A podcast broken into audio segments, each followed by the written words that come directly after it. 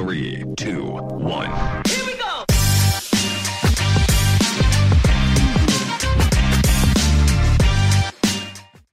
Bueno, gente, el episodio de hoy, eh, antes de comenzar el, el, el podcast, el capítulo de hoy, por favor suscríbanse a nuestro canal de YouTube, eh, Los Em- Emprendementes. En Instagram estamos como Los Emprendementes y también en TikTok estamos como Brian Rayita Abajo Emprendementes. Es bien importante pues, que por favor nos comiencen a seguir y se suscriban a nuestro canal. Eh, el invitado de hoy yo lo conozco porque está casado con mi mejor amiga, Angeli. y yo conozco a René también de hace muchos años, inclusive antes de ser novio de Angeli. Y ahora René, él es, fuiste fundador de Factory Corp, ¿verdad? René es fundador de Factory Corp, pero él, él comenzó en la música y en la industria musical, que es una industria extremadamente complicada y, com- y- y compleja, valga la redundancia, lo que estoy diciendo es lo mismo, pero eh, tú no comenzaste en la, industria musical de, de pelado, tú no, No. Tú, tú- tú no estabas en ese mundo, ¿no? Y yo creo que esa es la historia de todos los que te- se meten en ese, en ese mundo, ¿no? O sea, nadie comienza, bueno, muy pocos, me imagino, que comienzan de que, bueno, yo toda la vida quise hacer esto, ¿no? Digo, Como que, indirectamente estaba en un mundo relacionado a la música. Digo, estaba en, en la discoteca, ¿Tú cómo comenzaste en este, en este, en este tema? Porque estás en la USMA, me acuerdo, ¿no? estaba en la universidad, Sí. tengo 18 años, estoy estudiando mercadeo, tranquilo, un man de 18 años y un, iba a Rocafé, como cualquier pelado de 18 años iba a Rocafé. Y un día recibo una llamada de un man- del, man que tra- del man que manejaba el mercadeo en Rocafé y me dice, hey, ¿Quién era? un man que se llama Cristóbal. Ok. Y me dice, hey, ¿tú quieres trabajar de mercadeo en la discoteca? Chucha, igual voy a la discoteca, ahora voy ahí, me van a, voy a siguiendo y me van a pagar. Yo dije, dale. Claro. Y empiezo a trabajar con 18 años, estamos hablando de 2003 para 2004. Empiezo a trabajar en Rocafé con 18 años. Me daban chance ya a la U, iba a la universidad en la mañana, estaba estudiando ¿Y cómo consistía ese trabajo? O sea, usted, tú, tú trabajabas en la- Armar los eventos. Ok.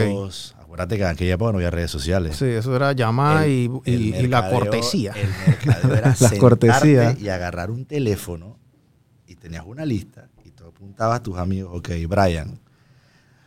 No creo que no estaba ni el 66, era de que 613, no, ah. Brian, ¿cómo estás? ¿Qué vas a hacer hoy? Puta, tengo una cortesía para ti, llega o cumples años. Era, era boca a boca. Ese era Claro. el mercadeo en aquella época.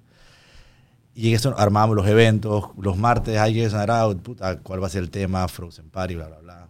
Y invitar a la gente. Full armar los eventos. Tema con relación con los patrocinadores, meter los artistas.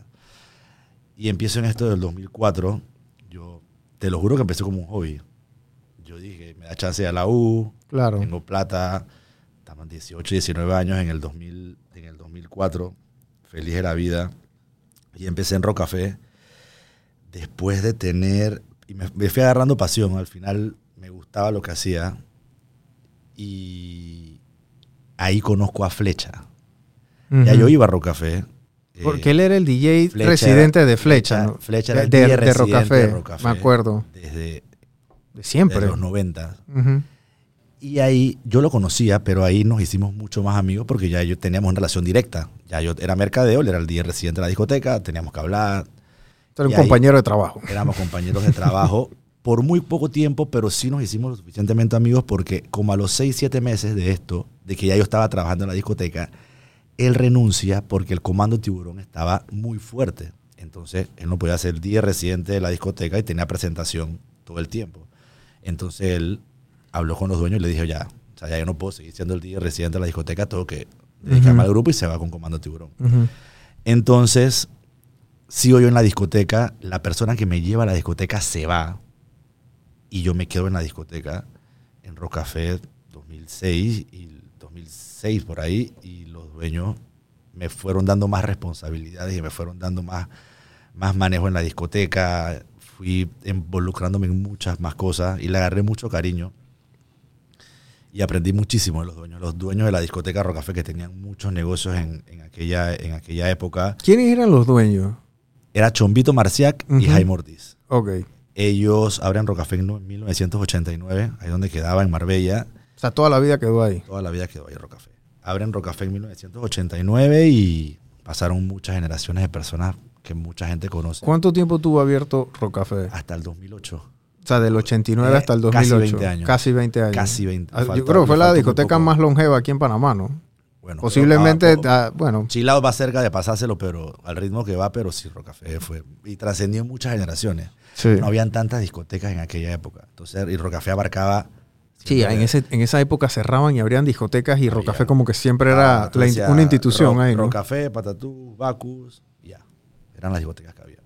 Entonces, empecé a agarrar responsabilidad. Bueno, me preguntaste por los dueños, era Chumbito y de Mortiz, Ujú. que de verdad que para mí aprendí muchísimo de ellos. Unas personas muy serias a la, manera, a la hora de manejar sus negocios. Es más, de ahí vi que entrevistaste a George, también salió de esa Sí, escuela. George. Él se convirtió en socio de ellos, Ujú. eh, también en discotecas. Y aprendí muchísimo de ellos el tema de manejo, administración de negocios, de cómo manejar tu negocio, de tomar decisiones. Aprendí un mundo con ellos. Y en Rocafé crecí, como te dije, mucho, tuve mucha relación con proveedores, con Varela Hermanos, con cervecería, con mucha gente que de la, de la industria del entretenimiento.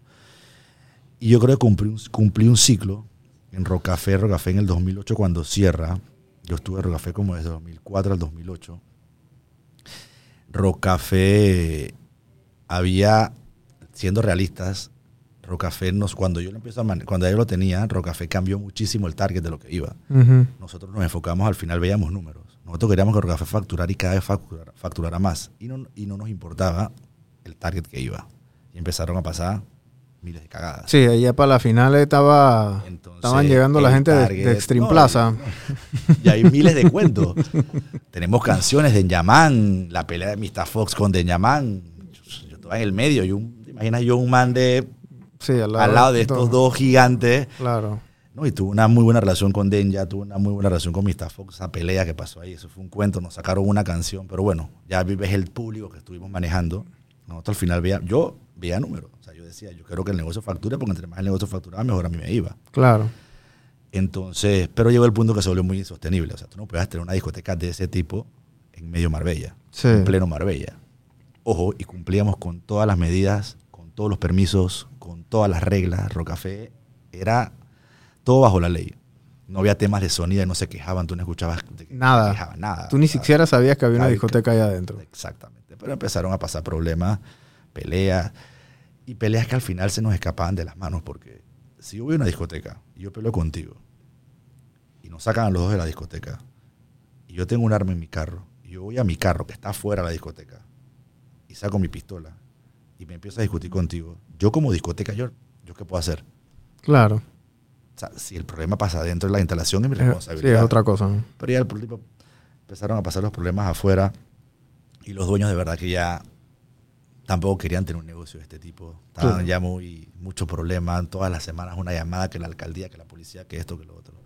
Y ellos desistieron, decidieron, ¿sabes qué? Y mm, hasta yo mismo ya estaba como ya muy saturado, muy como cansado de esto. Ujú.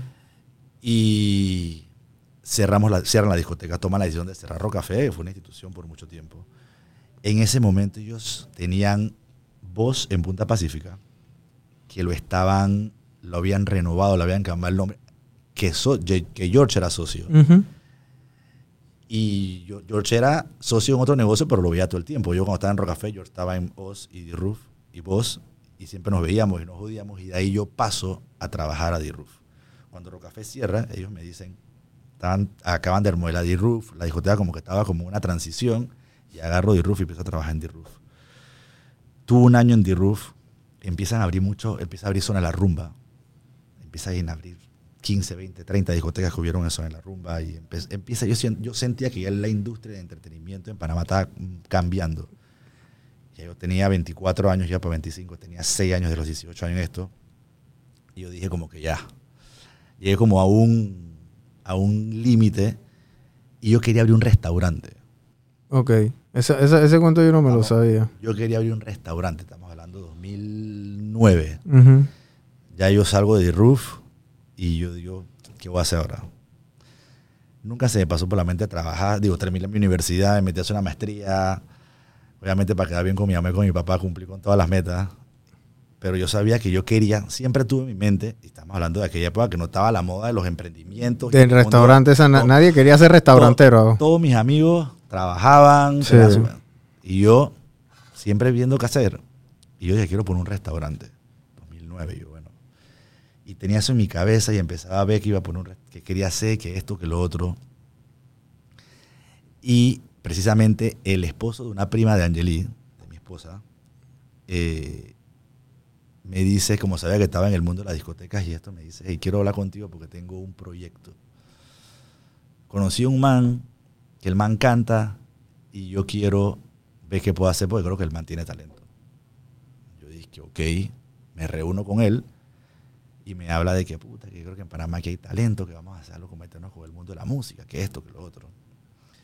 Y yo le digo a él, me interesa, no lo tenía en mi mente, pero me interesa porque indirectamente conocí, yo en Rocafé conocía a todos los artistas de Panamá, conocía a todos los DJs de Panamá. Sí, ya tú sabías conocía una parte grande de ese libro de la una- industria musical, musical. ¿no?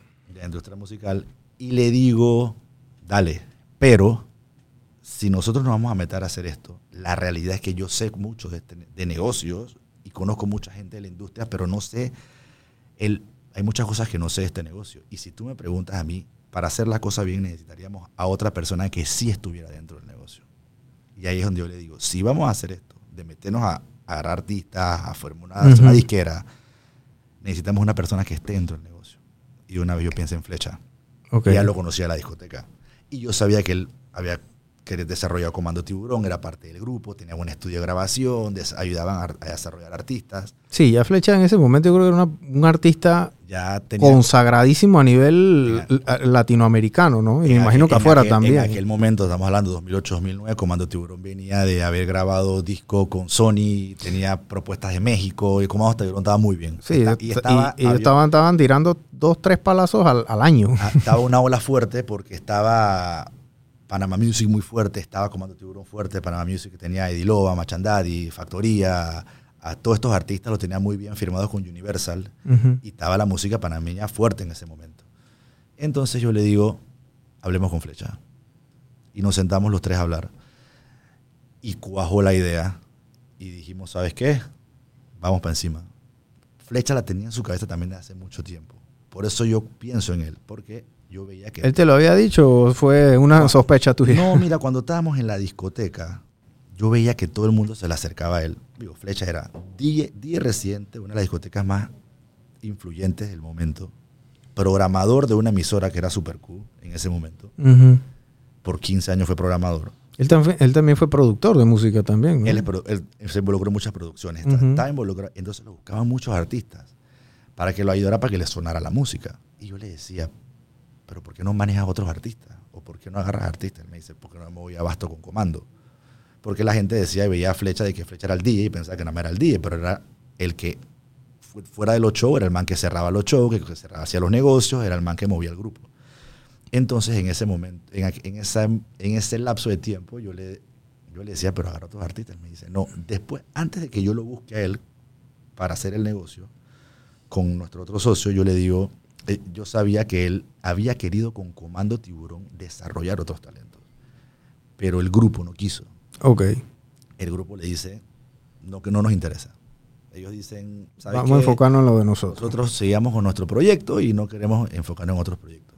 Se le respeta la idea y yo aparezco en ese momento y le toco la puerta con este proyecto. Entonces él me dice, con los ojos cerrados, voy. Porque venían de su- sus socios de Comando Tiburón de decir, ¿sabes qué? No, no me interesa desarrollar otros artistas. Y ya él tenía muchos artistas ya fichados en ese momento. Entonces fue una buena combinación porque llego yo eh, con nuestro otro socio y Flecha y nos involucramos los tres y, y decimos, "Ah, vamos a, lo que, a ver qué pasa. Ujú.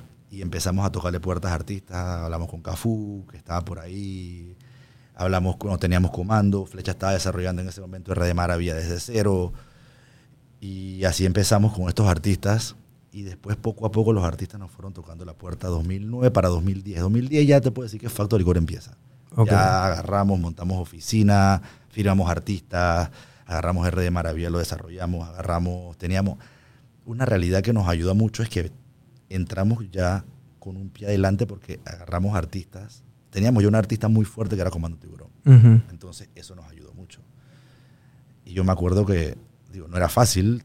Yo todo el mundo me decía, ¿tú qué carajo tú estás haciendo? O sea, este man, tú- tú- yo tenía 24 años, ya para 25. manejar artistas de O sea, nadie, nadie- nadie- nadie estaba creyendo en ti. Pues. este peladito Y te dudaron desde el día uno, me los, imagino. arti- los artistas, se lo digo, o sea, hoy en día, pongo un ejemplo, R de Maravilla, que siempre cuenta la historia. Él me decía, este, este fucking yesito, que no soy ni yesito, pero para ellos sí lo era. Dije, este man, Claro. ¿qué? Hoy en día soy padrino de su hija, tengo, tengo 10 años manejarlo. y el man dice, o sea, ¿cómo, cómo cambió? Y digo, no fue fácil. Eh, y empezamos a agarrar artistas y nos metimos de lleno y te lo digo que han pasado 12 años y aquí seguimos. Wow. Sí, ya digo, tienen 12 años en, en esto. eh, yo me acuerdo que en algún momento yo, yo te he preguntado, yo creo que siempre se me olvida, pero es en constante evolución. El- la industria musical tiene yo creo que diferentes factores de monetización, digámoslo de esa forma, ¿no? Sí. Y, y la música y el artista eh, son una parte de eso. Claro. Eh, los productores son una parte de eso, el que escribe la canción, eh, el que hace los shows también, el que promueve los shows, etcétera. O sea, hay una cadena alimenticia ahí bien, bien, bien compleja que ustedes han manejado desde la A a la Z. Y yo creo que tú comenzaste a manejar desde la A con tus primeros pininos en Rocafé, pero ahora están haciendo hasta eventos también. Sí. El, yo estuve en el otro lado de la moneda, en el que contrataba a los artistas. Y después pasé a ser el que manejaba a los artistas y vendía a los artistas. Y de verdad que hay mucha gente involucrada, hay, hubo mucha ignorancia. De verdad que a nosotros, como te decía, en el 2009 no, no estaba tan fuerte meterte a Google y decir quiero, qué es una regalía, ¿Qué, qué- cuáles son los derechos de un productor. No, no- no- había esa ¿Cómo funciona esa matemática de las regalías? Porque eso es como... un- Eh, eh. es- es- la matemática a veces se vuelve un poquito compleja, ¿no? es un mundo muy grande. No es tan complicado como aparece, como aparenta si estás involucrado y tienes nociones. Hoy en día, ok, el tema de las regalías. Existen tres tipos de regalías. Las regalías autorales. es La persona que compone una canción. La persona que, que compone una canción tiene unos derechos autorales sobre su obra que compuso. Brian, tú agarraste y escribiste una, una canción, pero tú no la cantas, la canto yo. Entonces, yo canto la canción. Tú, hay dos maneras. Tú me puedes vender tu obra y yo te contrato un Word for Hire. ¿Cuánto vas a vender la canción? 500 dólares, quita los 500 dólares. Tú renuncias a tus regalías. Las regalías pasan a ser. Ok, compraste el carro y el carro es tuyo. Depende del negocio. Entonces, yo tengo derecho. O, te- o sabes que te voy a pagar 200 y te voy a dejar un 30% de regalías. Pero al final, yo me quedo. Depende de, lo que, de la. Claro. Esas son las regalías autorales. Hasta yo como productor ejecutivo puedo estar involucrado en las regalías autorales. Porque al final tú puedes tener una muy buena obra, pero yo soy el que le invierte a la obra para que la obra llegue a la gente, suene en la radio, tenga vistas y genere. Porque una, una obra que no genera o no suena o no está pegada, no genera regalías. Claro. Entonces, de nada te sirve a ti tener una muy buena obra en tu cabeza o escrita si esa obra no se vuelve popular. Entonces, detrás de, ese, de, de volverla tu popular hay un músculo de trabajo. claro. Hay un equipo de trabajo, hay relacionistas públicos, hay promotores, hay diseñadores, hay estrategias de mercadeo, hay un mundo de gente trabajando, puede ser bajo una disquera o bajo cualquier modelo de negocio. Entonces, hay muchas personas que pueden estar involucradas en estas regalías autorales. Ese es un tipo de regalía. Están las regalías de intérprete y ejecutante. Ahí están todos los involucrados en la parte de la música, por lo menos. Yo hago una canción y yo soy el productor musical, el que hizo el ritmo. Yo te puedo haber contratado como artista. Yo te digo, ¿sabes qué, Brian? Yo quiero que tú me toques este ritmo. Tú me puedes cobrar lo mismo que te dice cuando compuse. Yo te puedo pagar un Word for Hire o tú me o negociamos y tú sabes qué, págame una parte y otro me das unos porcentajes de, la- de lo que genera en regalía. Ok. Ese es el otro tipo de regalías, aut- de intérprete y ejecutante. Y están las, las regalías de productor ejecutivo o de dueño de máster. En este caso, es el que paga para que toda la obra se concrete, por lo menos. Yo le pago al productor, yo pagué el video, yo pagué todo, yo soy el productor ejecutivo y yo soy el dueño del máster. Esas son las regalías. Estos son los tres ríos de regalías que hay, Ok. en los cuales hay diferentes personas involucradas. Por eso te digo que Sí, es- sí. hacia, la, hacia la primera es un poco complicado, pero Claro, pero por lo menos ya, ya, ya tengo una base. Entonces, esas sí, son las regalías, pero la gente también le llama regalías a lo que son las ventas. Porque por lo menos cuando dices, ¿cuánto tú generas en regalías en Spotify? Por darte un ejemplo, que imagino que eso es lo que tú querías ir. Al final eso no son regalías, eso se llama ventas. ok. Ya nosotros pasamos de la venta de CD, lo que nosotros... las a las reproducciones. a en- las reproducciones digitales. en Spotify digitales, a- eso lo, en verdad son ventas. Todo lo que tú generas en plataformas digitales, en Spotify, en streaming, en, en YouTube, por vistas, en Apple Music, en Deezer, en el universo de plataformas que hay, que todos los días aparece una plataforma nueva. Amazon, eh, Napster, hay miles de plataformas. Entonces, todo lo que tú generas ahí, esos son ventas digitales. Ok. Todo lo que tú generas en YouTube, esos son ventas digitales. No son regalías. Mucha gente le dice regalías, está bien pero más que nada el mundo de las ventas. Lo que pasó a ser de, de CD físico, ahora pasó a ser venta digital. Ok. Entonces, eso es otro modelo de negocio en el cual hay otro negocio dependiendo de cómo es el negocio del artista, el manager, la disquera y los productores que pueden estar involucrados. Y ellos negocian, por ejemplo, con Spotify o YouTube, ¿eso tiene una tabla o, o el artista negocia directamente tú, con... tú subes tu contenido Ok. a través de un distribuidor, un agregador. Hoy en día tú puedes agarrar y me meto a una página de internet, quiero subir mi contenido a Spotify. Tengo un podcast, tengo una canción. Hay miles de páginas en internet, DistroKid, CD Baby, que te suben contenido. Te cobran una mensualidad o te cobran un porcentaje y te suben el contenido. Dependiendo en base a lo que a las vistas que tú vas generando, la plataforma te paga a ti. Ok.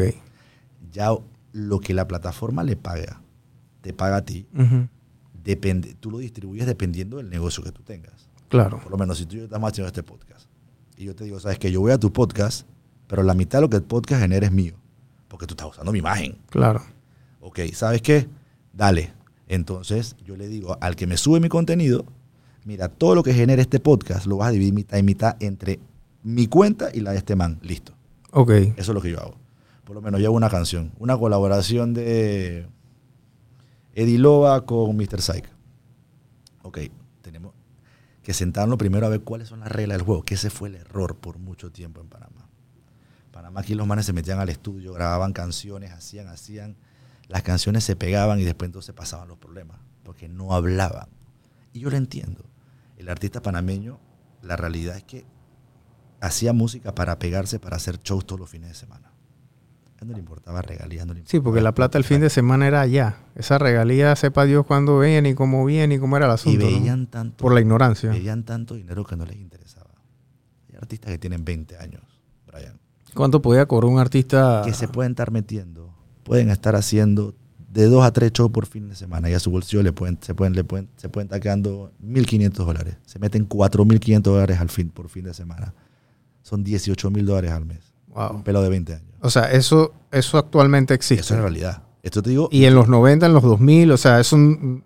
O sea, ¿Qué pasa? Hoy en día hay mucho más artistas jóvenes en la industria porque es mucho más fácil. ujú, Hace 10, 15 años, y no hablemos de hace 20 o hace 30, para tú hacer una canción tenías que ir a un estudio. Era un problema ya un estudio. Habían cinco estudios en Panamá. claro. No había un estudio en cada esquina.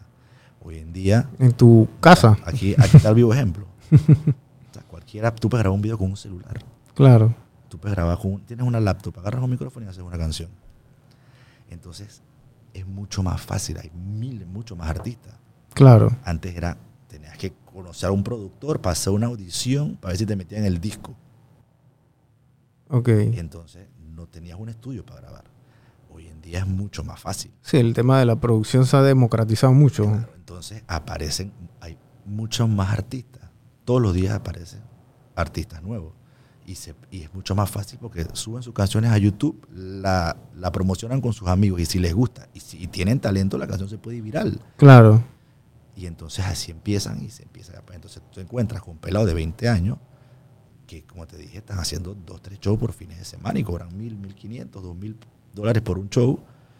Pon tú que los gastos que tengan del show, que le tienen que pagar al día, que le tienen que pagar al que lo acompaña, o si tienen manager, los que tienen o los que no tienen. Y se están metiendo un pocotón de plata por fin de semana. Claro. Entonces, ¿qué pasa? Tú veías, tú estabas recibiendo plata todos los fines de semana, tú no le parabas bola a las regalías. Como tú dices, eso demora, eso es muy complicado, no lo entiendo, no me interesa. Hasta que lo bueno de todo esto es que llega la pandemia, en lo cual tú pasas de estar todos los fines de semana cantando a que dije, hasta aquí llegamos, se acabó. Entonces tú dices, wow. ¿Los artistas tuvieron cuánto Y tiempo frenado? ¿Un año Un entero? año, más de un año. Sí, porque Hoy en- yo- hoy día- la industria de ustedes fue una de las últimas que abrió. Hoy, hoy yo te puedo decir que hoy en día ya volvimos a estar 100% como estábamos antes de la pandemia. Pero fueron casi dos años. Entonces, llega la pandemia en la cual dejas de tener presentaciones y tú dices, ¿y ahora qué hago? Y siendo realista, el 80% de los artistas, muchos no guardan, no ahorran, porque empiezas a ver tanto dinero todos los fines de semana, todos los fines de semana, que tú dices, si el otro, me lo gasto, si el otro fin de semana vuelve Y claro, y factura facturo. vuelve, y factura y vuelve y factura. Entonces, al llegar la pandemia, ayudó muchísimo a crear doctrina dentro de los artistas.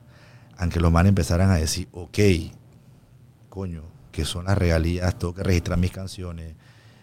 ¿Dónde se registran las canciones? En las sociedades de gestión colectiva, Ok. que son varias. Tú tienes que agarrar tus canciones, tú no puedes registrar las canciones como obras, tú las puedes registrar en, en Panamá en el Ministerio de Educación. Tú llevas las canciones, las registras porque estás registrando tu obra. Esa es una manera, como decir, la más formal. Pero por el tema de regalías y dueños de las obras, tú tienes que ir por lo menos en estas, en estas regalías que yo te dije, cada una tiene su sociedad que recolecta el dinero. Es la que va, por lo menos una se llama Produce, que es la de la dueña, la que le paga a los dueños de máster, a los productores ejecutivos o disquera. Ella es la que va al Copa, al canal, a los cruceros y le dice, ok, tú suenas música dentro del territorio panameño, tú tienes que pagar un fee por eso. La ley lo dice. Entonces ellos empiezan a recolectar el dinero para entonces pagar estas regalías. No es que este, este dinero no es que aparece por obra y gracia del Espíritu Santo. Claro. Es un, es un trabajo de estas sociedades de gestión colectiva de recolectar el dinero. De, tú sabes lo que es que tú tengas un restaurante y que te lleguen todos los, todos los meses, señor, tienen que pagar la licencia. Entonces, estas sociedades recolectan el dinero, tienen unas tablas en base a lo que suena, quién suena más, quién suena menos, para hacer la distribución. Eh, entonces, en esta sociedad tú tienes que registrar tus obras, porque yo tengo que registrar mi obra para que sepan si mi obra está sonando o no, para que me empiecen a pagar. Porque ellos, para hacerlo un poco más fácil, tú tienes una canción que es número uno, obviamente esta canción va a generar mucho más regalías porque la gente la está usando mucho más. Entonces, te dan más, generas mucho más dinero. Claro. Tienes una canción, un, tú, tú metes un hit mundial, tú puedes vivir de eso el resto de tu vida. Sí, que esto es mucho, muchos de estos artistas, yo me acuerdo viendo documentales de Michael Jackson, el, el man en algún momento en los 70, Paul McCartney le dice a Michael Jackson, hey, tú deberías de invertir en... Compra el catálogo. Y compró el catálogo de los Beatles y llegó un momento que Michael Jackson probablemente era dueño del 50% de la música a nivel mundial. Al punto que Sony como que se hizo socio de él, algo Sí. así. Fue un cuento... Lo que al final, y hoy en día pasa mucho más. Tú puedes tener una canción que puede ser una canción normal y hoy en día se te vuelve viral en cinco minutos. No, no va muy, muy lejos. Dame tu cosita del chombo. 20 años, fue un hit hace 20 años. Y 20 años después volvió a ser viral como si hubiera sido el día uno. Al final es una nueva generación que ni la escuchaba o no la conocía. Claro. Entonces, tienes una canción que de repente se te vuelve viral de nuevo, empieza a volver a sonar, empieza a volver a generar y te sigue generando. Al final las regalías son una herencia.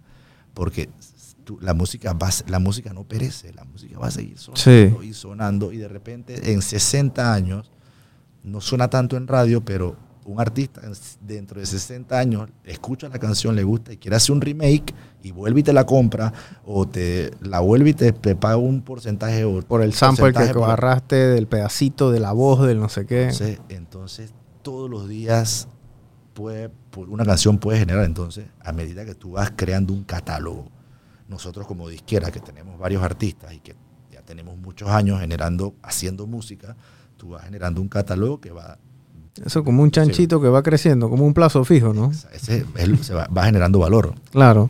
Obviamente tampoco es hacer música por hacer música. Uno tiene que hacer música, pero trabajar la música, como te decía, para que la música se convierta en canciones que suenan, que son populares, que están streameando o están sonando para que generen. Porque si no, si es por sacar una canción y subirla a las plataformas, cualquiera lo sube. Tú te encuentras con canciones en Spotify o en videos en YouTube que tienen cinco vistas. Eso no. O sea, tú tienes que ir construyendo un, un trabajo para poder que la música le llegue. Y también hoy influye mucho la posición del artista. Porque antes los artistas, el la función del artista era meterse al estudio, hacer una buena canción, y entonces nos caía el peso a nosotros 100% como disquera, de después que nos entregaba un tema, ir a la radio para que la canción suene, llevarlo a los, a los, a los videos, armarle la promoción para que más fueran las entrevistas Y esto es pre era digital. pre-era digital. Hoy en día el artista, así como tiene que se meta al estudio, hace una buena canción, después de eso tiene que agarrar sus redes sociales, generar contenido, tiene que estar pendiente, tiene que hacer, promoción, tiene que grabar un video. Entonces, la función del artista ya no solo es hacer buena música, ahora también él tiene que involucrarse en generar contenido. Lamentablemente, hoy en día no es solo talento.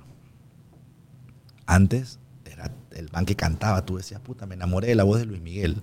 El man, la- hoy en día hay muchos artistas que no es talento, Es más que, es más que talento, ¿no? más que talento. Ya hoy en día el talento pasó a segundo plano.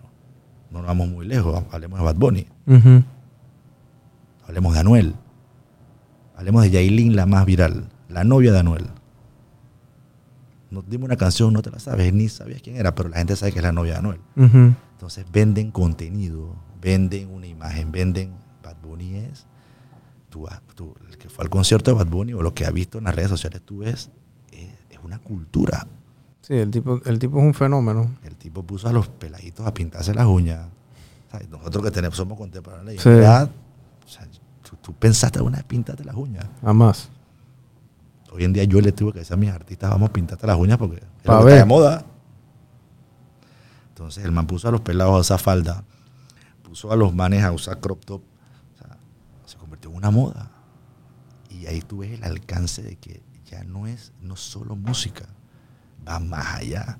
Tú tienes que vender un... co- Man, la- a mí que me gusta leer y estudiar mucho y, y he visto toda esta metamorfosis y me costó, como te decía, golpes. Yo tenía que, por suerte lo podía hacer, teníamos que agarrar un avión y irnos a una, buscaba y hay una conferencia de los Billboard en dos semanas en Miami, vamos para allá, para aprender, porque no, podía, no había manera.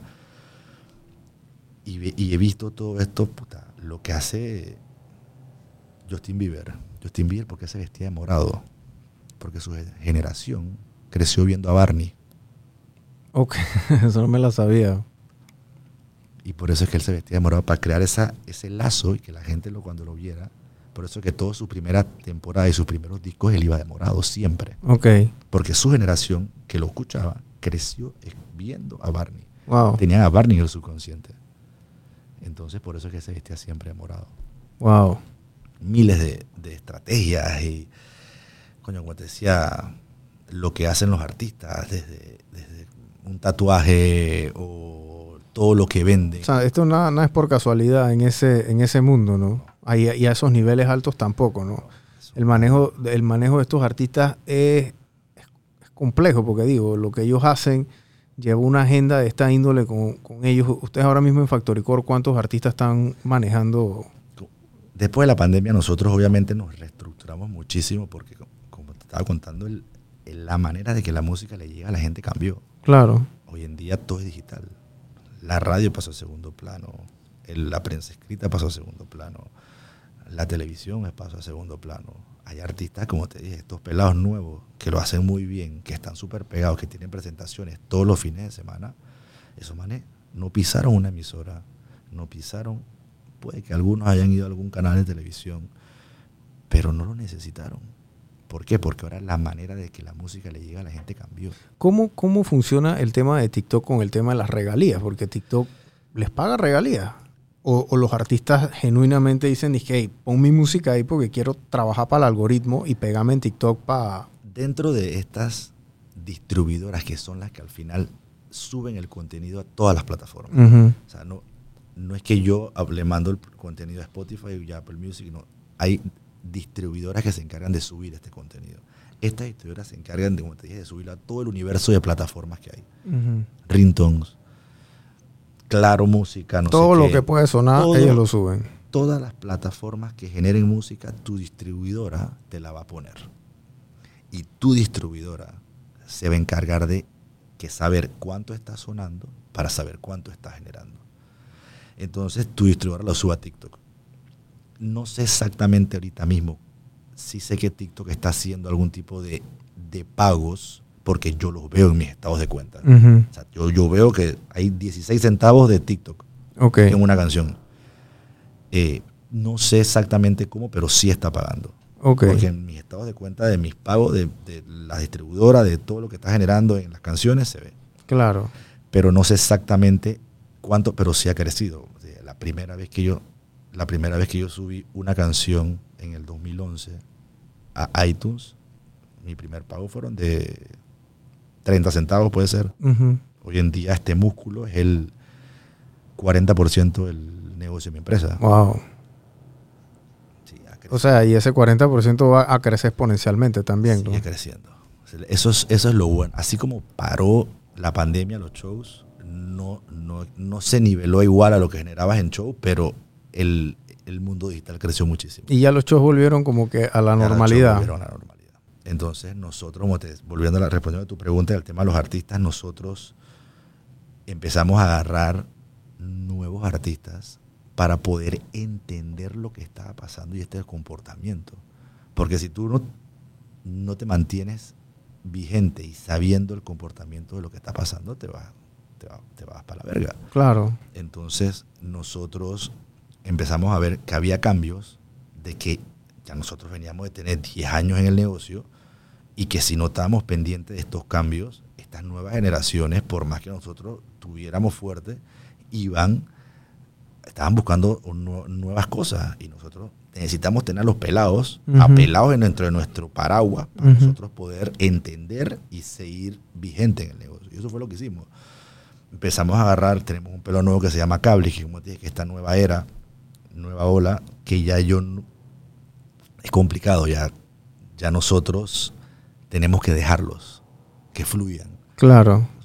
Yo, me- yo, yo soy un viejo ya, yo se lo digo, o sea, estos manes me dicen, no, que, que vamos a hacer esto, yo dije, al principio yo dije, "Chush".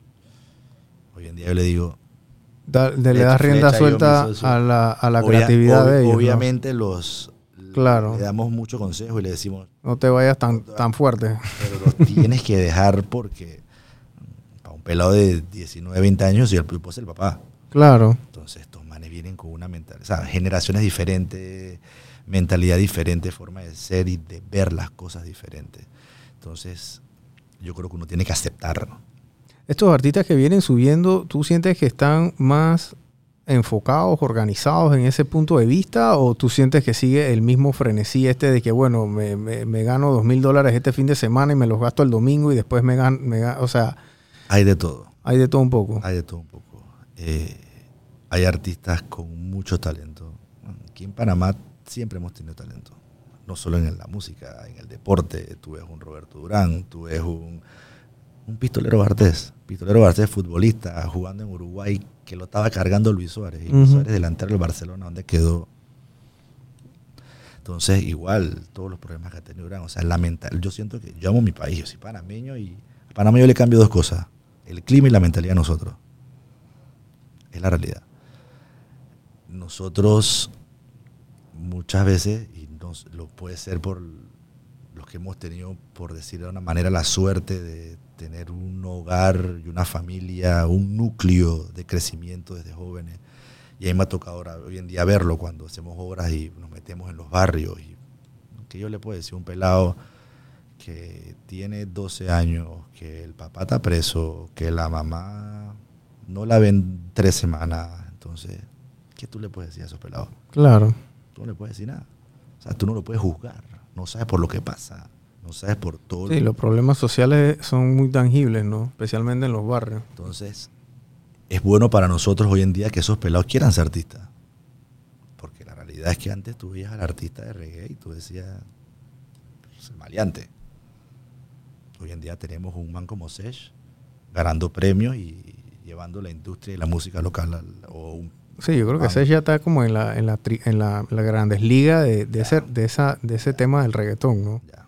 Y, y para mí, que vi toda su evolución desde el día uno, O sea, tú conociste a Seychelles desde él ser famoso y todo el asunto. pues. tengo muchos, muchas historias. de eso. Es más, tú fuiste a mi boda y estaba ahí y no lo viste seguro. No, no te me acuerdo. No me acuerdo de él. Le tengo mucho cariño, mucho cariño porque dentro de este crecimiento, yo le puedo mandar un mensaje y me lo responde todavía. Y me lo encontré en el concierto de Adi Yankee, hablé con él una hora y me sentí súper bien. Y, y, verlo donde está Sesh. Yo tenía un artista que se llamaba Rini el Cachorro, que es el que me presenta a Sesh en el 2014. Sesh era productor musical. Sí, eso sí sabía. Y yo no se la daba como artista. Yo le decía, gordo, pero produce mejor, no cante. Miro hoy en día. Y Sesh iba a mi oficina con esta artista y para acompañarlo en la promoción y siempre estaba con él. Y yo lo veía. Y Sech era músico también, o sea, él tocaba sí. los instrumentos, ¿no? Yo creo que Sech puede tocar todos los instrumentos, yo creo. Sech, músico de nacimiento. Y era productor. Y empezó a cantar. Y estaba en esa transición. Y en esa transición yo le decía, no, hombre, no cantes. Quédate produciendo que tienes más talento. Cuento largo, cuento corto, de verdad que él siguió cantando. Iba mucho a mi oficina, de sus primeras canciones como artista, que se llama El Cabreo de tu Pollo, fue en una colaboración con R. de Maravilla y Phantom, que era uh -huh. un artista nuestro. Hicimos una gira, hicimos unos shows y vi este crecimiento. Lo agarró un pelado, a él que lo trabajó y lo trabajó muy bien aquí en Panamá. ¿Quién era? ¿Quién? Un pelado que se llama Cristian Palma. Ok. Él fue el que lo agarra y empieza a trabajarlo. Eh, lo trabaja, tenía, tenía Sech, tenía Robiño, tenía varios artistas y lo empieza a trabajar. Después Sech sigue trabaja solo y siguió subiendo y subiendo hasta que viene esta disquera que se llama Rich Music y lo agarra y le metió la maleta. ¿Y Rich Music es de Miami? Rich Music es una disquera independiente de Miami. Ok. No es de estos major label, Universal, Sony, Warner. Okay. Como pero, un Factory Core, pero en Miami. Pero en Miami mucho más grande. Guardando las proporciones. Guardando pues. las proporciones, exactamente. Entonces, sí, es una disquera independiente como nosotros, con uh -huh. una cartera de artistas que agarras. Ellos tenían a Jay Kiles en aquel momento y tenían a... Que él hizo, una, él hizo una colaboración con Jay Killer, ¿no? Él, Jay Killer estaba en la disquera y estaba Dímelo Flow, que es panameño. Uh -huh. Él, él, es productor, Él ¿verdad? es productor. Okay. Entonces, DJ productor, venía mucho a Panamá y él... ¿Pero él se formó aquí en Panamá y después viajó o él...? Él, él estaba en el San Agustín, en mi escuela, imagínate. Él desde los 15 a 16, no sé exactamente a qué edad, se va para Estados Unidos. Ok. Y se va a vivir allá y allá... A probar suerte, pues que no sé si se fue con la familia, no, no, no, sé exactamente cómo fue, pero sé que se va muy joven y creció allá, se metió a DJ, conoció a Jay Quiles, empezó a producir. Una cosa llevó a la otra. Y empezó a venir a Panamá. Ok. Y aquí en Panamá ver, vio, vio a ver talento. Y nosotros teníamos a Kim y nos habló de Kim, y, pero estábamos nosotros y no estaba, no estaba solo y le tocó la puerta a Sesh y le dice, hey, yo estoy con esta disquera de Estados Unidos, tú estás solo, porque no... Vienes para acá. Y lo agarraron y le metieron con todo y de verdad que ahí está, la, ahí está el resultado. Digo, hubiera podido no ser lo que fue.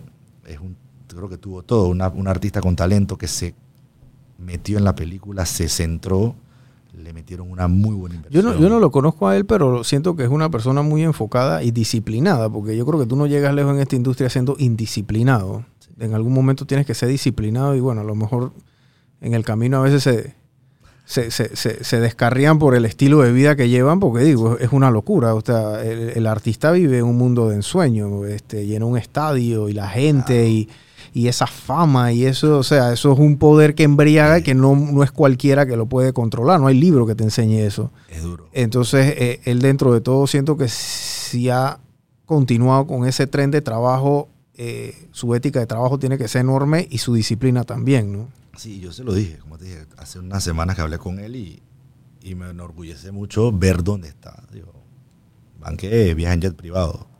Sí, sí, yo ya, ya, tú te das cuenta, sí, ya, los, ya, ya tú te das cuenta los niveles sí. de, de, artista. El man tiene show este fin de semana en un festival en México para cantarle a 40 100 mil personas, lo que sea. Entonces, enorgullece mucho a mí ver toda esa todo ese crecimiento, y no solo me ha pasado con él, con Bosa, con Faster también, que lo tiene con los Gaitanes, que están firmados con Sony, que gracias a TikTok metió una canción viral a nivel mundial y están haciendo también las cosas muy bien. A Kim, que también lo tenemos nosotros, que lo firma Farruko. O sea, hay, hay, hay una industria creciente aquí en Panamá. Claro. Eh, Y a raíz del crecimiento de Sesha, el crecimiento de Bosa, el crecimiento de todos estos artistas, todos estos major labels a nivel internacional han puesto mucho más el ojo en Panamá, han empezado a firmar artistas, han empezado a hacer muchas cosas. Y es un trabajo de muchos años, no es de ahora, o sea, esto viene desde, Desde los 90. desde los 90 y, antes estaba Con sus altibajos, ¿no? estaba la generación de Joey Montana, la generación de Diloba, como te contaba. Entonces es un trabajo de muchos años, desde el día uno, desde Nes, Renato, Nando Boom, que fueron haciendo, poniendo la base, sembrando y, y hoy en día todo lo que está pasando es... La industria del reggaetón. ¿Por qué tú, yo te pregunto esto porque, bueno, tú estás más adentrado y, y yo, yo sé que esto es como que una opinión que cada uno tiene su, su opinión, ¿no? Me explico, es como que quién juega mejor, el Barça o el Madrid, etcétera. Pero yo sí sé que en Panamá, o sea, yo desde niño, nosotros crecimos aquí y, y el reggaetón y el reggae se escuchaba aquí, o sea, eso era el pan de cada día en todas las emisoras, o sea, de 10 emisoras, 5 te estaban sonando plena, literal, y le decíamos plena en ese momento. Eh, yo creo que después los puertorriqueños como para el 98, 99 comenzaron a sonar el, el, el, el dembow y entonces este, entró Wisin y Yandel y entonces después entró Daddy Yankee y ya estaba Nicky Jam por ahí. Don Omar. Entonces eso, eso fue agarrando como una bola de nieve que fue creciendo, pero ellos se pegaron mucho en, fue en, en Latinoamérica, porque en los Estados Unidos no era algo tan, tan comercial Ellos... el reggaetón en esa época, ¿no? Mira, nosotros, ellos, fue, fue muy bonito, como te conté en el concierto de Yankee hace dos semanas, cantó Comando Tiburón y cantó Nando Boom, y que Yankee nos invitara al camerino. Bueno, tuvo una buena un- Yankee tuvo una muy buena relación con Flecha, fue uno de los primeros que los trajo a Panamá, precisamente a Rocafé a cantar, durmió en su casa, hizo barbacoa y todo con Yankee, Wow. hace 2003, hace 20 años, O sea, ya- Daddy Yankee cantó en Rocafé. en Rocafé. Daddy. Yankee, Teo Calderón, Ivy Queen, Wow. Sí, sí, sí, sí. Esa era la meca ahí de todos los artistas. Y ¿no? Flecha los trajo. Entonces fue el Daddy Yankee nos invita al camerino, a Rolo, a Flecha, tuve yo a Nando Boom y, y salieron muchos videos. Sí, yo vi que lo abrazaba y hasta cantaron una canción le, y le todo. da mucho valor a- y mucho respeto a, y porque fue inspiración para ellos. Claro. Entonces yo siento que los boricuas vieron lo que estábamos haciendo en Panamá y lo hicieron mejor. Más organizado. Hay una realidad. Primero que son americanos. Eh, le ayudó, como te dije, lo hicieron mucho más organizado el sonido y lo, lo supieron llevar a todo el continente. Daddy Yankee salió con una canción como La Gasolina, que se convirtió en un himno. Tuvimos mucho. Hay, hay handicap para nosotros los panameños. La realidad es que nosotros nada más somos 4 millones de habitantes. Y cuando tú eres un J Balvin o un Maluma en Colombia, que son 100 millones de habitantes, Ujú. afuera de los que viven en lo que no viven en Colombia. Claro. Los que viven en los Estados Dios- Unidos. Gracias a Dios tenemos un país en el cual el panameño no migra. Claro. Nosotros no tenemos colonia de panameños Sí. viviendo fuera de cientos de miles de panameños. Entonces, eso para nosotros que estamos en la industria musical es una desventaja. Porque los dominicanos, ¿cuántos dominicanos viven en Nueva York? ¿Cuántos dominicanos viven en Europa? Sí, yo pegué una canción en Dominicana y de, y de una Se te riega. se te riega en Nueva York. Colom- eres un colombiano, ¿cuántos colombianos viven en Estados Unidos? ¿Cuántos colombianos viven en, en- en Panamá? Ujú. Muy, muy lejos. Entonces, eso es una desventaja para nosotros. Nosotros no tenemos, no tenemos colonia afuera y aparte que somos muy pocos. Entonces, O sea que cuando salimos tenemos que salir con un producto extremadamente bueno, pulido, con un artista ya, digamos que curtido. con una muy buena estrategia. Con una buena estrategia de una buena mercadeo. estrategia de con buenas ideas. Entonces, los, los boricuas fueron los pioneros, lo hicieron mejor que nosotros, es la realidad. Si hay una pregunta, una resp- la respuesta es, lo hicieron mejor. Agarraron, vieron lo que, lo que estábamos haciendo nosotros Ujú. Y dijeron, esto funciona, vamos a hacerlo a nuestro estilo, y lo supieron hacer mejor, comercializarlo mejor. Claro. No es quien, como lo dice mucha gente, no es quien lo hace primero, no, sino quien Sí, quien lo hace mejor. Y Lo, hizo- lo hicieron mejor y lo comercializaron y así mismo no solo fueron los boricuas, después vino la, la generación de los colombianos, los Maluma, los Balvin, y hasta Nicky Jam lo meto en esa cola porque Nicky Jam resurgió en Colombia. Y, Sí, yo vi el documental de él. Y Estaba tirado, tirado con acá. y nosotros, ahora, después de muchos años, es que bueno, tenemos a un Sesh ahí por lo menos y nos abre la puerta y nos da por lo menos presencia. Ya por lo menos estamos. Antes no estábamos. Antes tú decías, tú veías un, un line-up de artistas de un festival y no veías un artista panameño. Por mucho tiempo. Entonces hoy en día tú ves a un Bosa, tú ves a un Sesh y eso por lo menos, eso nos da por lo menos tener presencia. Claro. Por lo menos tenemos la presencia y tenemos la presencia de artistas que lo han hecho bien, que tienen un equipo de trabajo, que tienen una infraestructura y que ya sean, porque lo importante no es pegarse, lo importante es mantenerse. Eso es lo que yo siempre le, puedo, le digo a mis artistas. Tú puedes sacar una muy buena canción, Sí, hay que sacar más canciones. y tú puedes pegarte, pero tú puedes ser un one shot, tú te puedes pegar y desaparecerte. Pero lo importante es mantenerse, seguir sacando música y ser vigente y mantenerte todos los años ahí. Cuando Claro. Tú le decías cuántos años tiene Daddy Yankee. Está pegado, cuántos años tiene Wisin y Yandel. Entonces, Sech lo está haciendo. Bosa igual. Entonces, lo importante es mantenerse de que pasen los años y tú sigas teniendo vigente, que la gente, que tú sigas haciendo show y de que tu música esté actual. Entonces, eso es lo, lo más duro también, mantenerte y que la gente siga consumiendo tu producto, porque hay tanto volumen de productos, tú sabes cuántas canciones suben a las plataformas día a día. Miles de miles de canciones suben a Spotify, entonces hay demasiado contenido, hay demasiada competencia. Y, no sola- y- para nosotros, hoy en día, los que hacemos contenido, que al final hacemos contenido, la música es un tipo de contenido, todos somos competencia. El youtuber que ha- el youtuber, el video del mundial que habla de los goles que metió Argentina, que metió Brasil, tú hablas de las tendencias, eso es lo que la gente está consumiendo. Eso era como para nuestros tiempos poner RPC, la novela, o poner el partido de fútbol, o poner las noticias. Eso es lo que, eso es lo que los peladitos están consumiendo. Con ese chip vienen. Esa es su televisión Claro. y su radio es Spotify. Sí, ellos ven YouTube. Mi hija ve, mi hija tiene para cinco años. Solamente ve eh, eh, YouTube.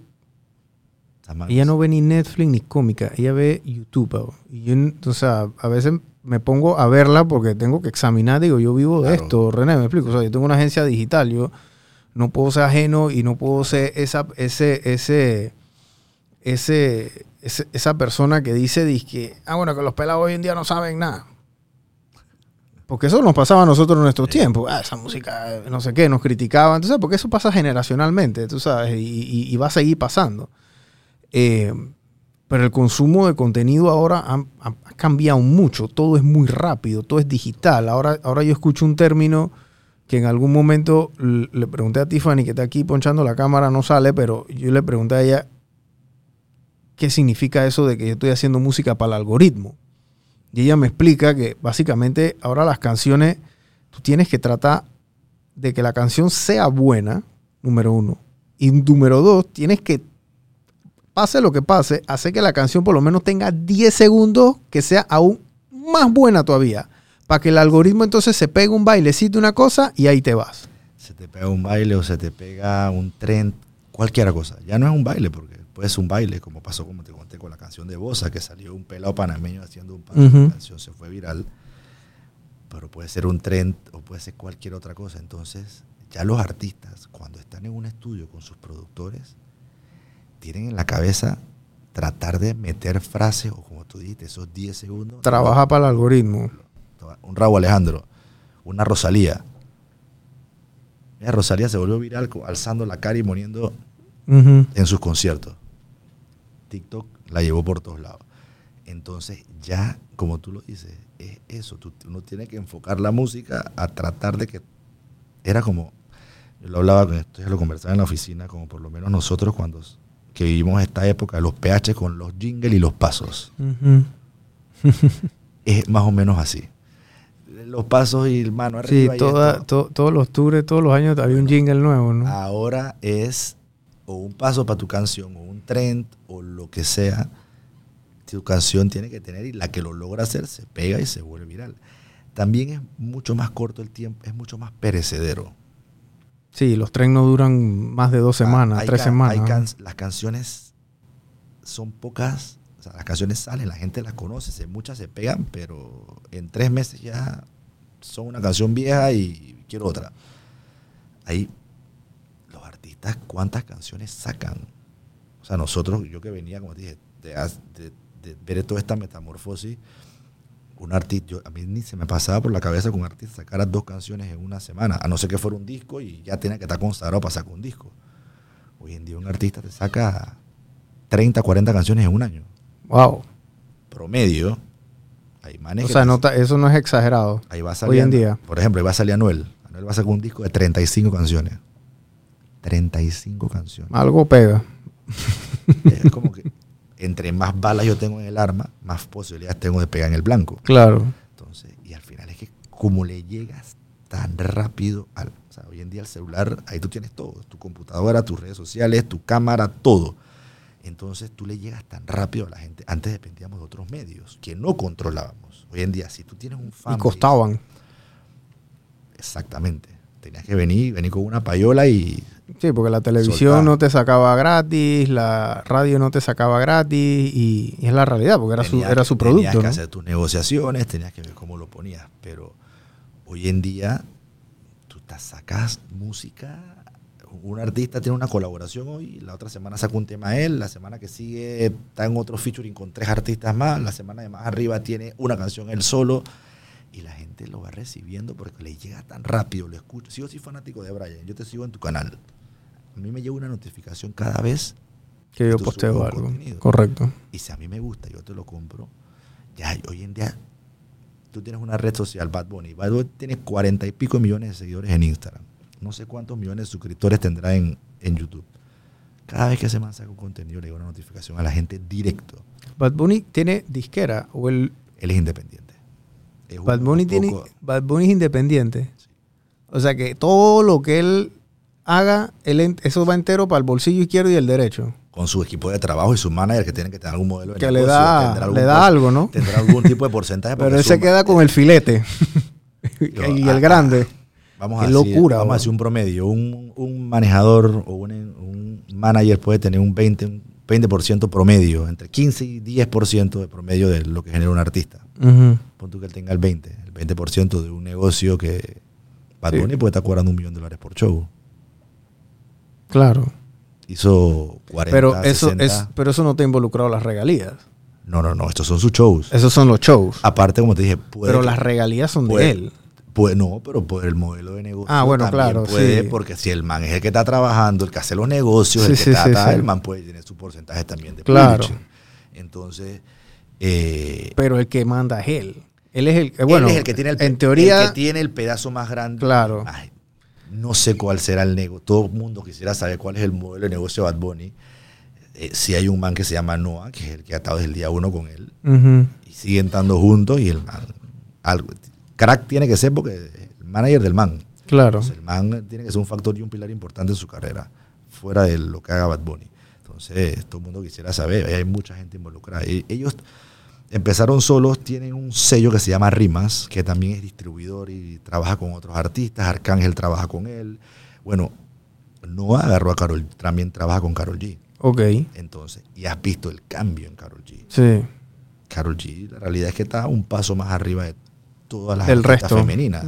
Estaban todas en nivel, estaba Natina Tacha, estaba Becky G, estaba Estaban todas ahí como Rosalía que- no había, no estaba tan fuerte como está ahora, pero estaban todas ahí se ha visto. Ella sí estaba con un major label que es Universal, pero sí se sabe que Carol G, Carol G se sabe que Noah, el manager de Bad Bunny, entró a su carrera y se ve la diferencia, claro. que ella quedó un paso arriba. Entonces el man Tiene, Sabe. bueno, algo, al- sí, porque digo, ma- maneja dos artistas de categoría mundial.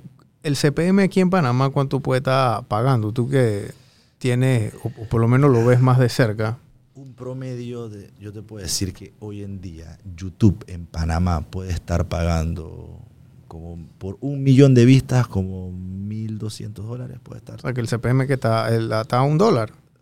El costo por mil, o sea, mil, mil views, que es un dólar. Yo lo, veo, yo lo veo por millón. Ok. Yo sé que si yo tengo un millón promedio de vistas en un video, yo sé que eso ha generado 1.200 hasta 1.500 puede haber. Generado. Ese es el promedio por millón. Ok. Eh, Así es como yo lo veo. Y en Spotify está como por 2.000, 2.500. Por ahí puede andar. Oh, wow. Por ahí Bueno, pa- para que entren en contexto, gente, el CPM, que es el costo por mil, es lo que significa que cuánto pagan las plataformas por mil views. Y bueno, obviamente René está en unas esferas un poco más grandes que la de su humilde servidor. Entonces él ve los temas en millones, yo los veo en miles. Este, pero en efecto, bueno, multiplican eh, el CPM por otros mil y entonces ahí ya le sale la matemática, ¿no? Eh, el CPM en un país como Panamá está pagando lo mejor un dólar y puede pagar un poco más, depende de la audiencia también, me imagino, pero el millón entonces paga... A nosotros nos ayuda Mil. mucho también que recibimos muchas vistas también de afuera, dependiendo del artista. Ok. Por lo menos Yo tengo un artista que se llama Diloba, que tiene una trayectoria. Claro, tiene años larga, de años, muchos 15 años, 10 años en esto. Muchos años y canciones top 5 de Billboard en Estados Unidos, firmado con disquera. Y él tiene muchas, muchos fanáticos afuera. Entonces también recibimos, no es, yo te puedo decir que un artista como él, si tiene un 50% de sus vistas son de Panamá, 50% de afuera. Ok. Entonces hay países que tienen, pagan mejor. O sea, vistas de Estados Unidos son mucho mejor que las vistas de, Obviamente. de Guate, por ejemplo. Ujú. Entonces, va, varía mucho. Pero para tener una proporción, ha bajado un poco. Antes YouTube pagaba un poco más. Antes Spotify pagaba un poquito más.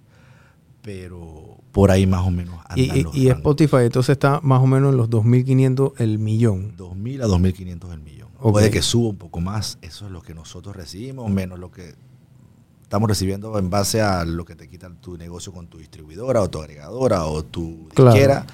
Más o menos por ahí anda. Eh, hay dinero. Hay- Sí, porque mira, hay. haciendo la matemática, vamos a hablar un video de Bad Bunny. Bad Bunny subió un video hoy en, en YouTube y ese video en un 3, 4 horas puede tener 200 millones de views. Pero ¿Cuánto se gasta? Sí, lo- lo- los presupuestos de, o sea, de los videos, tú dices. de los videos y las estrategias de esos manes. Esos manes no juegan. O sea, ¿cuánto puede costar un video musical hoy en día? Un millón de dólares. Un millón.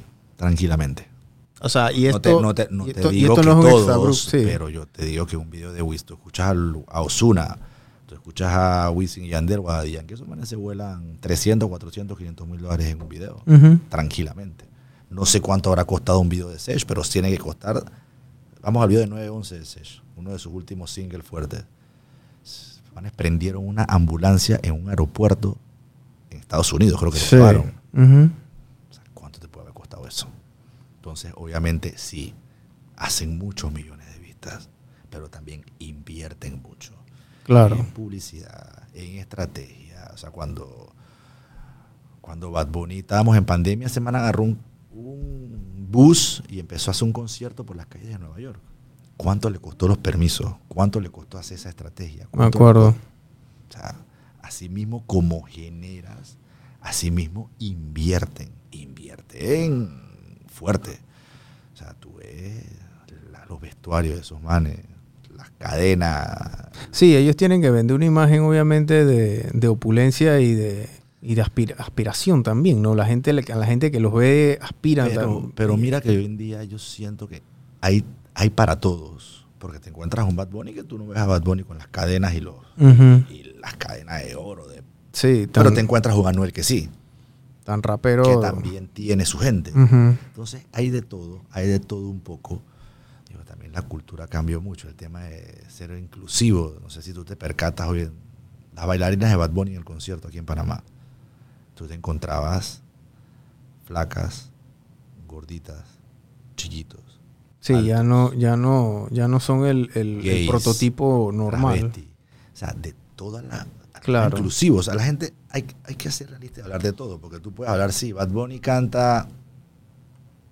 Titi me preguntó y te pongo y te volteo y si tu novia no te... Lo que dice Bad Bunny. Pero asimismo el tipo tiene muchas cosas positivas también. Claro. Hay de todo. Eh, entonces, asimismo es todas las cosas que, que ha dado la industria, el crecimiento. Él lo, bueno, volviendo al tema, él no es tan ostentoso, pero ahí sigue estando el tema de, ah, como tú dices, aspiracional. Yo, yo quiero, o sea, tú, tú agarras a los peladitos hoy en día, todos, gracias a un trabajo y los manes, todos quieren ser artistas.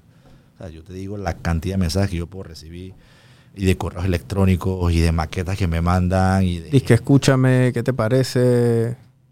Sí. Y, en- y en ese en esa y en, y en ese tirijala me imagino que en algún momento dije, y este aquí hay madera, aquí no hay madera o, Sí, mira que sí o tú esper- o tú sí esperas lo- que ellos tengan un poquito más como que sí los- hagan hecho Sí los escuchamos. Yo, yo te puedo decir que yo escucho, cuando me monto al carro, escucho todo lo que me mandan. Yo sí, eso de que no voy a escucharlo, no, no sabe lo que puede salir. Claro. Ese es mi este es mi negocio. Eh, entonces, sí lo escucho y no, no, hemo- no he agarrado nada de lo que me han mandado una vez. Bueno, sí uno. Tengo un artista que precisamente es bastante nuevo, que lo estamos desarrollando, que me lo escuché, me agarró un restaurante, trabajaba en el restaurante, no le hemos sacado la, no le hemos sacado la primera canción todavía, pero sí le dije que íbamos a sacar unas canciones. Me dijo, escúchame, por un amigo que era el jefe, dueño del restaurante, que me lo dijo, hey, escucha a este man. Yo dale, voy a escucharlo, pensé que iba a ser uno más y cuando lo escuché dije, coño, tienes algo. Lo llevo en de flecha a mi socio, que es el que más se mete en la parte de producción, y el man, hey, vamos a sacar un par de canciones a este man para ver qué pasa. Y ahí estamos en eso. O sea, sí escuchamos, pero no es que, no es que que la cantidad es demasiada también, ¿no? es bien fácil. O sea, hoy en día es bien fácil hacer música. Tú te grabas y te escuchas en un... O sea, hay demasiados artistas en Panamá. Sí, hoy en día el tema de, inclusive hasta pasé esto, o sea, este era literal, el Shure era el micrófono de Michael Jackson. Él hizo todos sus discos con este micrófono. Sí. idéntico, el Shure SM07, SMB07, el beta, le creo que le dicen, ¿no? El Shure beta. Y ahora... Y ahora, esto es un micrófono, antes en los 80, este era un micrófono de 2 mil dólares. Ahora en día esta vaina en Amazon te cuesta 350 y, y 20 dólares esto Y ya. Es mucho más fácil. Ya. E- Era como hablábamos, es- bastante accesible. Yo puedo grabarme con un celular, si quiero. Sí, sí, sí. Entonces, ha, ha- ha abierto muchas puertas y también para que la música le llegue, porque antes era mucho más duro que tu música se internacionalizara. Hoy en día tú puedes tener la suerte de que metes un lamparazo y se te va viral, mundial. Que ni Man, ni Gucci ni Prada. Una canción que se fue por todo el mundo. Yo creo, y bueno, yo no sé si esto es cierto. Yo creo que Yemil en la cárcel, yo creo que grabó como unas canciones con el celular y entonces le mandaba las. O sea, cosas. El Tachi, en El todo, Tachi, en ajá, sí, todos. sí, sí. Sea, tú, bueno, todos los que han tenido, todos los que han, tenido, han tenido la desgracia de caer, tú sabes. ¿no? Entonces, eh, eh, se ha dem- democratizado, democratizado bastante. La verdad, René, gracias por haber venido porque eh, no hablé casi nada porque estaba escuchando tanto, porque la industria musical es, es- es bien, bien, bien compleja.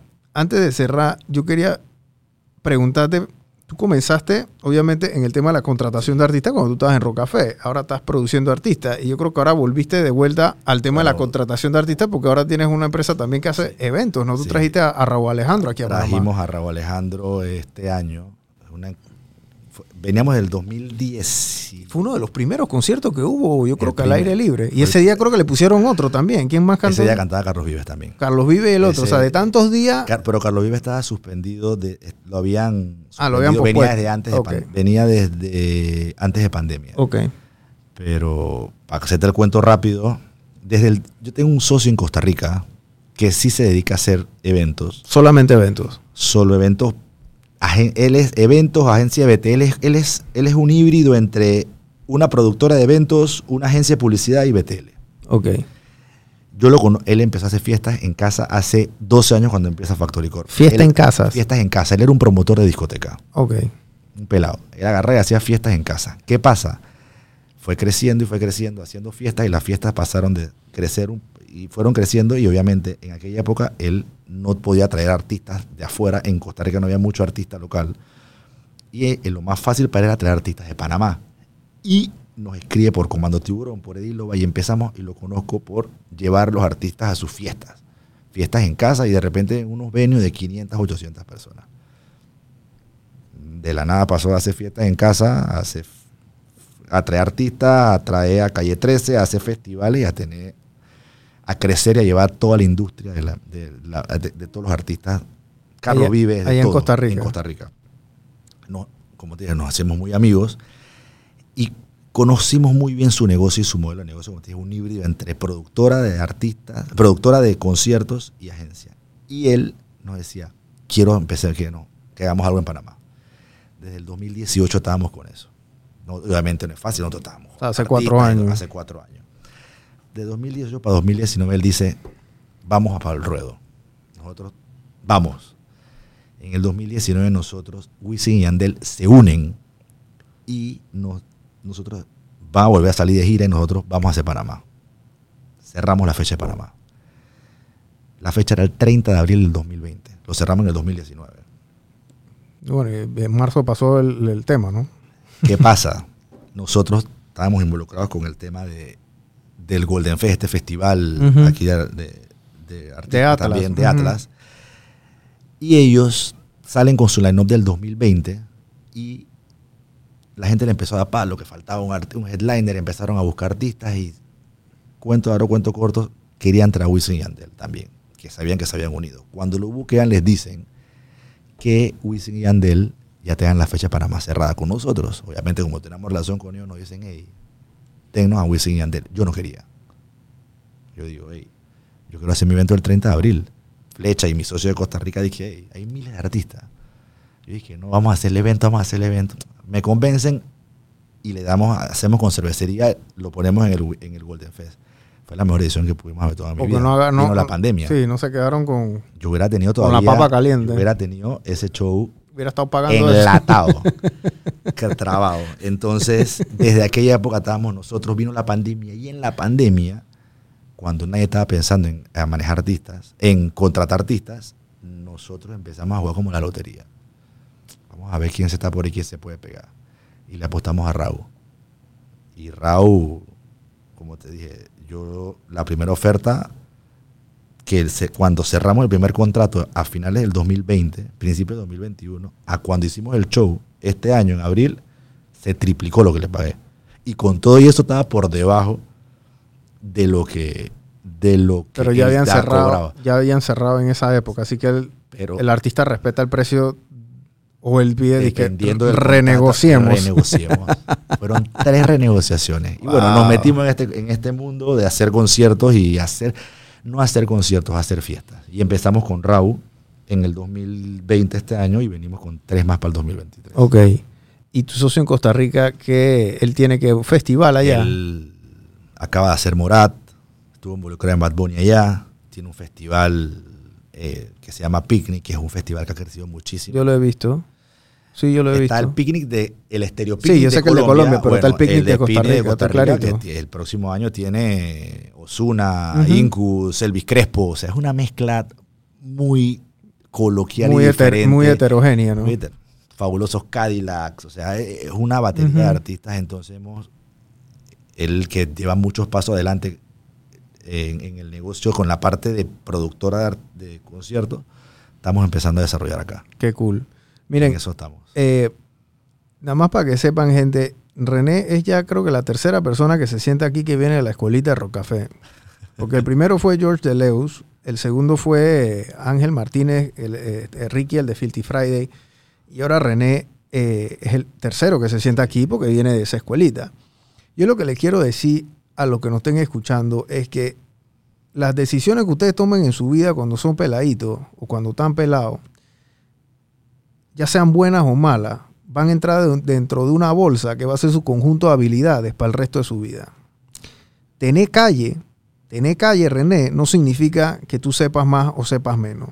Es saber utilizar lo que tú has vivido en experiencia a tu momento actual.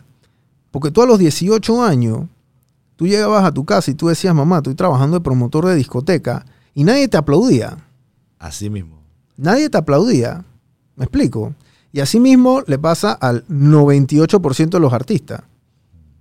Mamá, quiero ser artista. Mm, mm, Dios mío. ¿Me explico?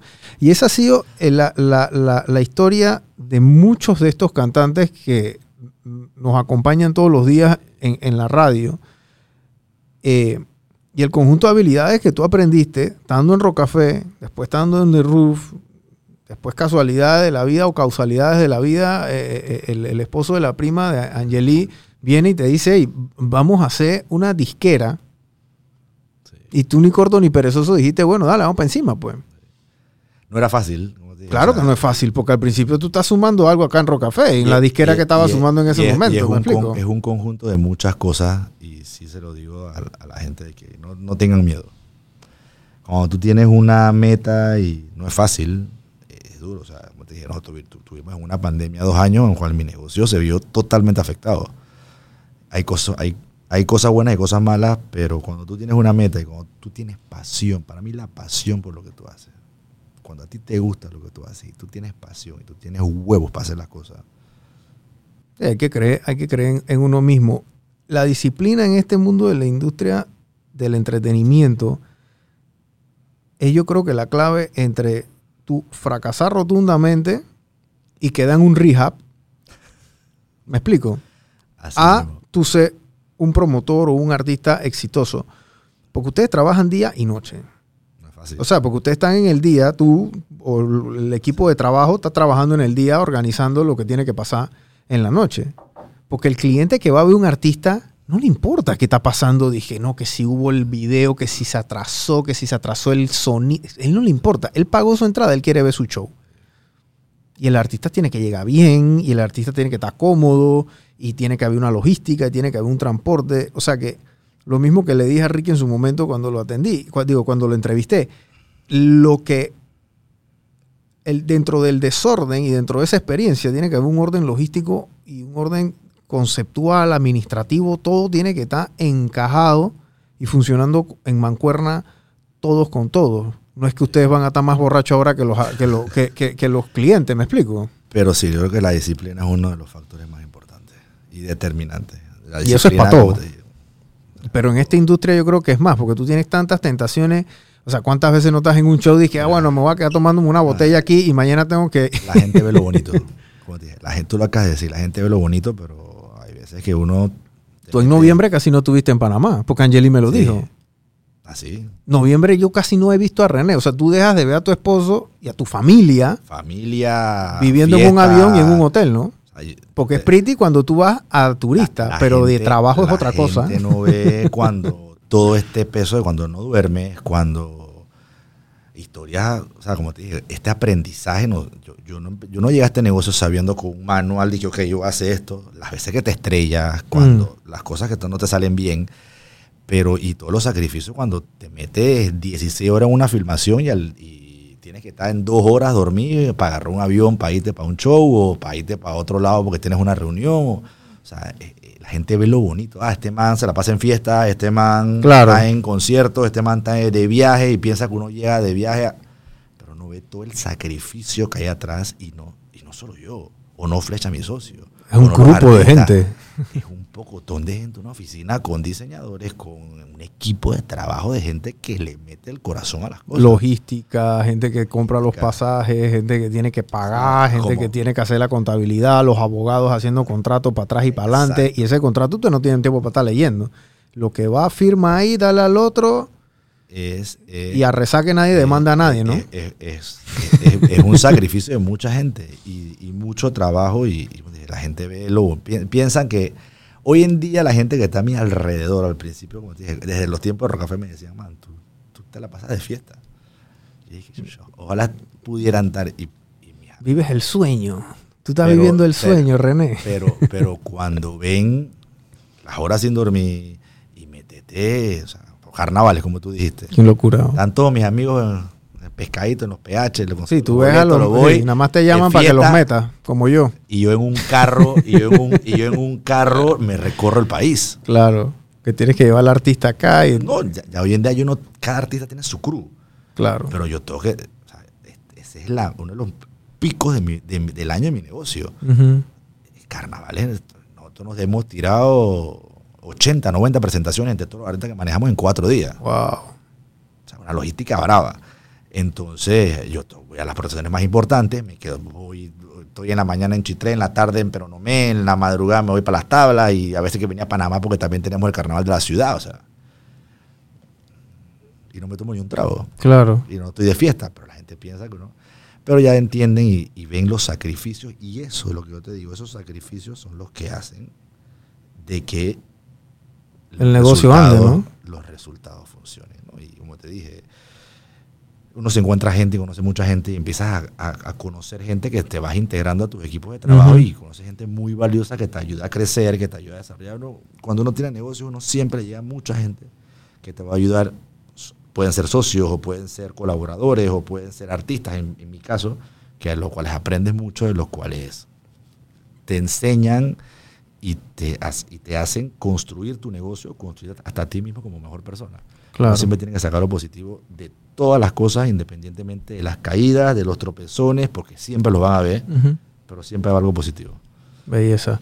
Bueno, gente, eh, gracias René por haber venido. Este, No, este, para los que nos estén escuchando y estén en la industria musical o tengan aspiraciones o simple y sencillamente quieran conocer cómo funciona mucha de la música, cómo se paga, cómo, cómo funciona esa industria que cambió mucho desde que salió eh, iTunes y salió el iPod.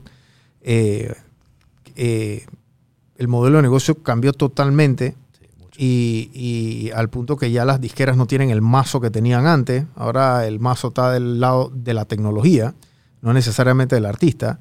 Así que, pero gracias por darme como que ese pantallazo, porque siempre hay, tú sabes, nosotros leemos Sí. muchas cosas y vemos, pero eh, yo no conozco a nadie de ninguna disquera, nada más te conozco a ti. Entonces tú sí me puedes decir a mí de primera índole, y ven acá, eh, esto sí, esto no, y esto como que a veces, ¿no? No, y, y yo siempre lo digo, a mí me hubiera gustado conocer gente o mucha más gente que me ayudara en mi crecimiento cuando empecé y a- las puertas de mi oficina se lo digo a todo el que pasa por ahí están abiertas al que quiera aprender porque entre más gente sabe el negocio Claro. más crecemos y mejor Claro. así que ahí estamos a la orden Bueno, gente, sigan a René. Las redes sociales de Factory Corp son arroba Factory Arro- Corp. arroba. Y bueno, René creo que tiene su red social privada, así que síganla en Factory Corp. no no no no, no Ah, tú la tienes, tú la no, tienes. no la uso mucho que está mal pero Tú la tienes ahí, Casa Herrero, Cuchillo de. Palo. Las son- exactamente. esta gente, tú sabes que aquí en la agencia nosotros tenemos un, un Instagram. La última publicación fue el año pasado. Tuvimos un año sin hacer Pero- publicación. Pero tú sabes por qué pasa eso? Porque la agencia está trabajando. Cuando tú te, cuando tengan, una, tengan una agencia que lo está mercadeando, ojo, oído, cuando ustedes tengan una agencia que lo está mercadeando y ustedes están viendo que la Instagram de la agencia está mejor que el Instagram de los clientes, huyan. huyan. ¿Me explico? Porque están más enfocados en otra cosa que no en lo de lo, no en lo que tienen que estar. así soy yo mi último post creo que fue en el 2020 Cuando- ahí nací sí. Bueno, gente, gracias y gracias. gracias René. a ti hermano Three, two, one.